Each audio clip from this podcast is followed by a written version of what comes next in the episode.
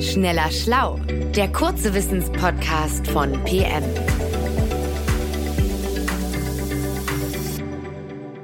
Herzlich willkommen zu unserem kurzen Wissenspodcast von PM, Schneller Schlau. Mein Name ist Christiane Löll und heute ist Jens Schröder mit dabei.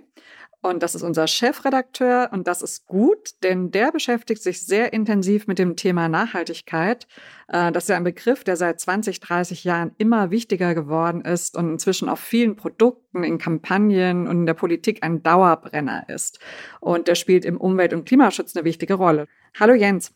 Ja, um es vorsichtig auszudrücken, könnte man auch sagen, der wird ganz schön inflationär verwendet jetzt, dieser Begriff Nachhaltigkeit. Das stimmt. Und ich habe mal nachgeschlagen, äh, wie das eigentlich definiert ist. Und Achtung, jetzt kommt ein Satzungetüm, ein bürokratisches. Das haben nämlich die Vereinten Nationen 1992 festgelegt.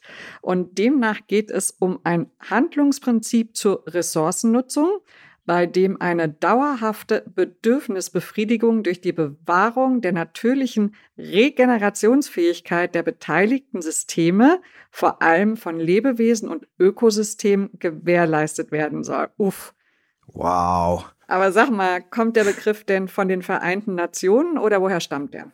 Nein, nein, den Begriff gibt es natürlich schon ein bisschen länger und dem wollen wir heute auch ein bisschen auf den Grund gehen. Woher kommt eigentlich und was bedeutet eigentlich dieses jetzt überall verwendete, auch von uns selber natürlich oft verwendete Wort Nachhaltigkeit? Da gibt es auch ein paar äh, populäre Irrtümer durchaus aufzuklären. Man hört ja zum Beispiel ganz oft den Satz, wenn man sich damit beschäftigt, ja, Nachhaltigkeit, das ist eine Erfindung aus der deutschen Forstwirtschaft. Hört man natürlich auch vor allem gerne von Forstwirten diesen Satz. Und okay, wie kommt das zustande? Naja, wie das so oft ist, diese Behauptung, Nachhaltigkeit kommt aus der deutschen Forstwirtschaft, die hat schon einen wahren Kern. Äh, das ist auch echt interessant und es wird allerdings auch gerne mal so ein bisschen überinterpretiert.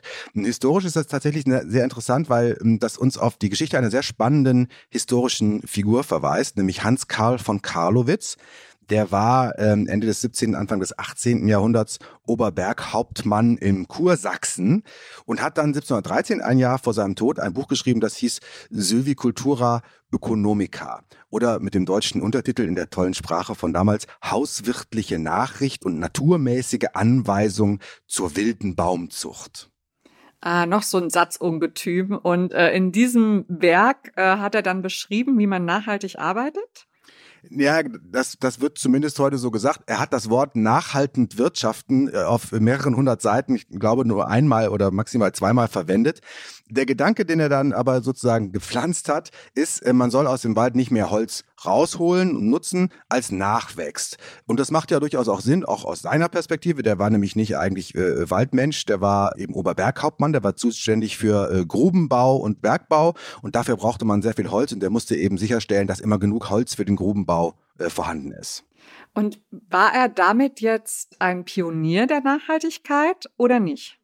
Naja, also richtig ist, äh, Hans-Karl von Karlowitz war ein für seine Zeit sehr moderner Denker, der sich eben um einen vernünftigen Umgang mit Ressourcen viele Gedanken gemacht hat. Falsch ist, und das wird heute oft manchmal so insinuiert, falsch ist, dass er damit eine Art äh, Urvater des Waldnaturschutzes wäre oder dass äh, Forstwirtschaft wegen dieses geistigen Karlowitz-Erbes schon quasi automatisch irgendwie naturnah ist, weil es ja nachhaltend und Bäumen und so äh, und äh, man hat dieses Prinzip irgendwie verinnerlicht. Also das kann man nicht so sagen. Also mit Ökologie oder mit dem Schutz von natürlichen Lebensräumen hatte dieser Karlowitzsche Nachhaltigkeitsbegriff nicht wirklich was zu tun. Diese ganzen Zusammenhänge kannte man noch zum großen Teil noch gar nicht da. Der hatte nur mit Holz zu tun. Das war im Grunde ein rein ökonomischer wirtschaftlicher Nachhaltigkeitsbegriff. Das ist legitim, das ist ja eine Facette von Nachhaltigkeit, aber das muss man wissen, wenn man heute darüber redet, dass das dieses große Erbe sein soll. Zum Beispiel diese Fichtenplantagen, die heute überall absterben in der Trockenheit und mit Borkenkäfern und so, ähm, die würden wir ja heute nicht als eine besonders nachhaltige äh, Wirtschaftsweise empfinden. Die haben ja große Probleme. Mit dem Karlowitschen Nachhaltigkeitsbegriff waren die aber problemlos vereinbar. Das zeigt ja schon mal so ein bisschen die Diskrepanz. Naja, und immerhin hat er schon sehr früh ein Konzept erfunden, dass man eine Übernutzung eines Materials oder einer Ressource vermeidet. Ne? Also das will ich auch nicht schmälern. Äh, das war schon ein kluger Denker. Der hat auch oft gesprochen von der Posteriorität, also der Nachwelt, den Nachkommen, an die man immer denken müsse. Das ist äh, schon gut gewesen. Aber auch erfunden hat er diese ökonomische Facette von Nachhaltigkeit auch jetzt nicht im Alleingang. Der war ja ein Adelssohn und hat dann, was Adlige zu der Zeit damals gemacht haben, als junger Mann eine Grand Tour gemacht durch Europa. Da war in Venedig, in Paris, in London und hat sich dort eben vor allem auch die die Methoden der Waldbewirtschaftung angeschaut. Venedig hat ja diese großen äh, Flottenbauten und auch, auch Venedig, äh, die Stadt ist auf sehr vielen Pfählen gebaut.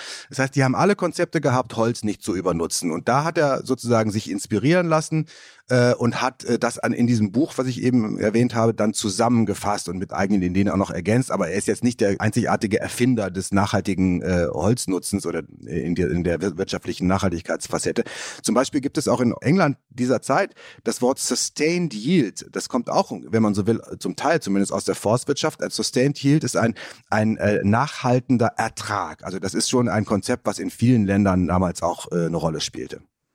Okay, aber was heißt denn das jetzt? Findest du, dass der Begriff gar nicht so richtig hilfreich ist, äh, weil Menschen ihn so unterschiedlich benutzen oder er so alt ist oder also manche benutzen ihn ja für ökonomische Nachhaltigkeit oder aber ökologische Nachhaltigkeit. Also was denkst du jetzt? Ja, also ich, ich glaube, der Begriff ist weiterhin wichtig. Wir werden den brauchen, wir müssen den vernünftig nutzen. Wir müssen halt aufpassen, dass wir Aussagen mit Nachhaltigkeit immer hinreichend qualifizieren. Dass wir eben nicht diesen Begriff nicht inflationär verwenden, nur weil wir irgendwo eine blaue Altpapiertonne aufgestellt haben, ist das jetzt ein Nachhaltigkeitskonzept. Ich glaube, man muss da viel mit Details arbeiten.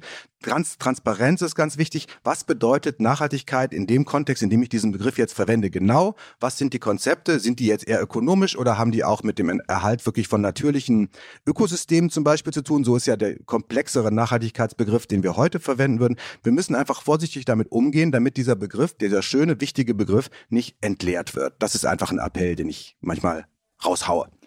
Merci vielmals, lieber Jens. Äh, ich finde es immer spannend zu verstehen, woher Begriffe eigentlich kommen, äh, die wir täglich so gebrauchen. Diesmal hat bei der Nachhaltigkeit ein gewisser Karl von Karlowitz äh, damit zu tun.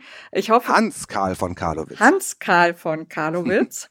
Ähm, ich hoffe, unsere Zuhörerinnen und Zuhörer fanden das auch spannend. Und äh, wenn ihr mehr über die Geschichten von Wörtern und Ausdrücken hören wollt, äh, da haben wir so einiges in unserem Podcast Schneller Schlau auf Lager und auch im Magazin, das es jeden Monat am Kiosk zu kaufen gibt. Oder auf unserer Website pm-wissen.com. Auf bald äh, und einen schönen Tag noch und danke, Jens. Bis bald. Tschüss. Schneller Schlau, der kurze Wissenspodcast von PM.